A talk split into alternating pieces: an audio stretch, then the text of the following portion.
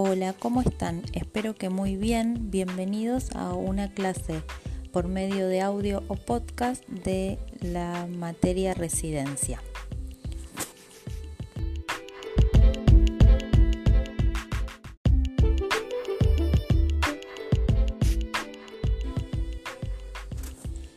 El objetivo de este audio es que ustedes puedan ir teniendo una guía de lectura y una guía de visionado por los diferentes recursos que les presento en el aula virtual.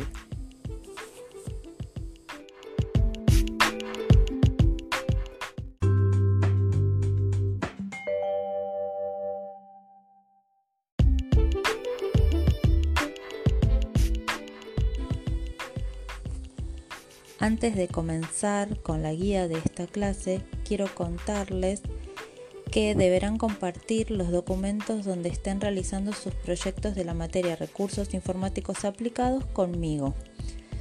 Esto servirá para que yo vaya dejando algunos comentarios, haciéndoles un acompañamiento al trabajo que van realizando de planificación.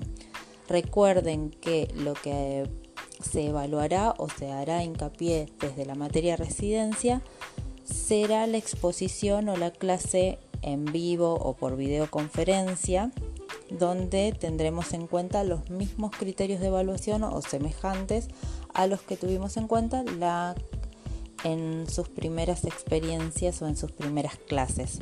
Es decir, el clima generado o cómo ustedes convocan a la participación de los estudiantes o de los que estemos eh, oyendo en ese momento, las estrategias que utilizan y los recursos que utilizan. Y cuando hablo de los recursos, no solo de los recursos eh, de las aplicaciones, de las presentaciones, sino también de los recursos discursivos. ¿Qué preguntas hacen? Ya hemos trabajado mucho la pregunta.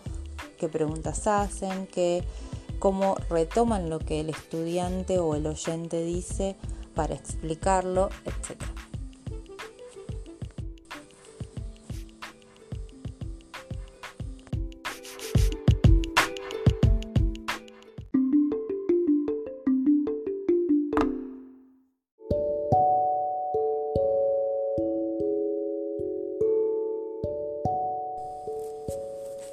Ahora sí, vamos al tema que nos convoca, que por cierto son dos. Por un lado la motivación, por el otro los formatos de clases o mejor dicho el trabajo en grupos.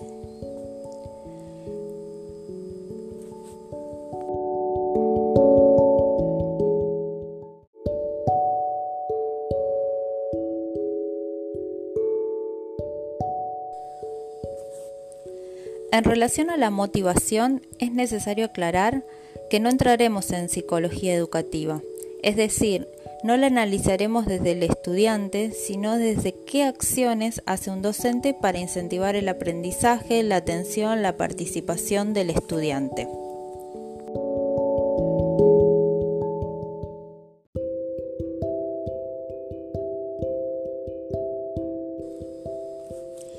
No se trata de ser ni payasos ni animadores, pero como dice Joan Ferrer, los docentes debemos ser un poco actores y mediadores del proceso. Entonces, aquí los invito a recorrer los 10 criterios didácticos. Súper importante es esta palabra en este momento, porque como dijimos, no vamos a estudiar la psicología de la motivación, sino la didáctica para la motivación. Entonces repetimos, vamos a ver los 10 criterios que Davini plantea para la motivación.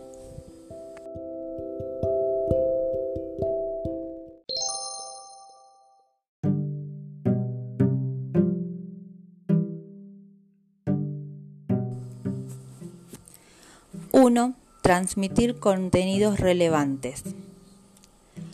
2 implicar activamente a los estudiantes en las tareas. 3. Trabajar desde lo concreto y lo real. 4. Recuperar los códigos y lenguajes de los y las estudiantes. 5. Incluir la emoción en la enseñanza. 6.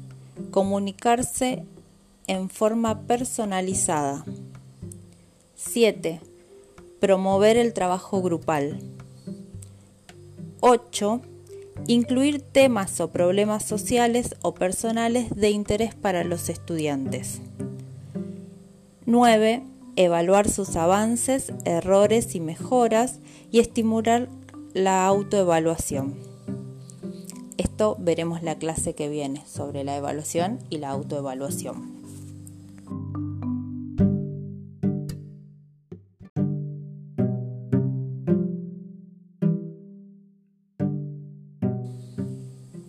Y 10. Mantener la coherencia entre lo que se dice y lo que efectivamente se hace. Ahora los dejo que lean entero el texto, que es un fragmento del capítulo 3 del libro de Davini, donde encontrarán estos 10 criterios didácticos para la motivación.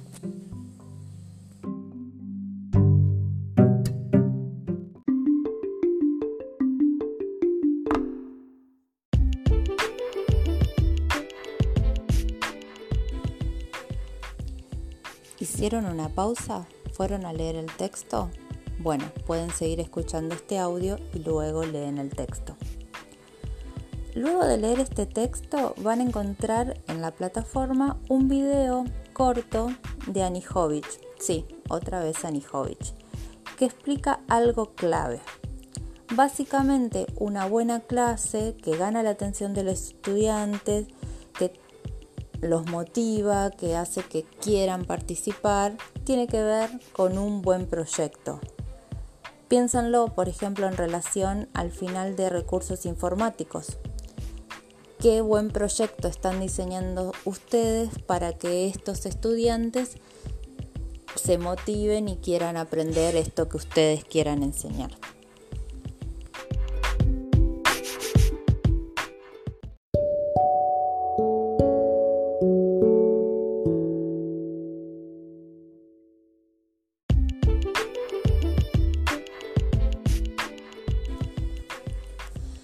Para terminar, se encontrarán con un último video sobre trabajo colaborativo. ¿Por qué trabajamos aquí con trabajo colaborativo? Porque siempre pensamos que una clase en general y una buena clase en particular es grupal y el aprendizaje se produce con la mediación del grupo, como nos dice Davini. Sí, otra vez Davini. De aquí podemos afirmar que el aprendizaje individual se beneficia del grupal que el funcionamiento del grupo puede influir en el aprendizaje individual y que una misma propuesta puede variar según los grupos. Feldman y Terishi nos hablarán de lo que implican las TIC para los trabajos colaborativos y qué significa propiciar prácticas colaborativas más allá de las TIC.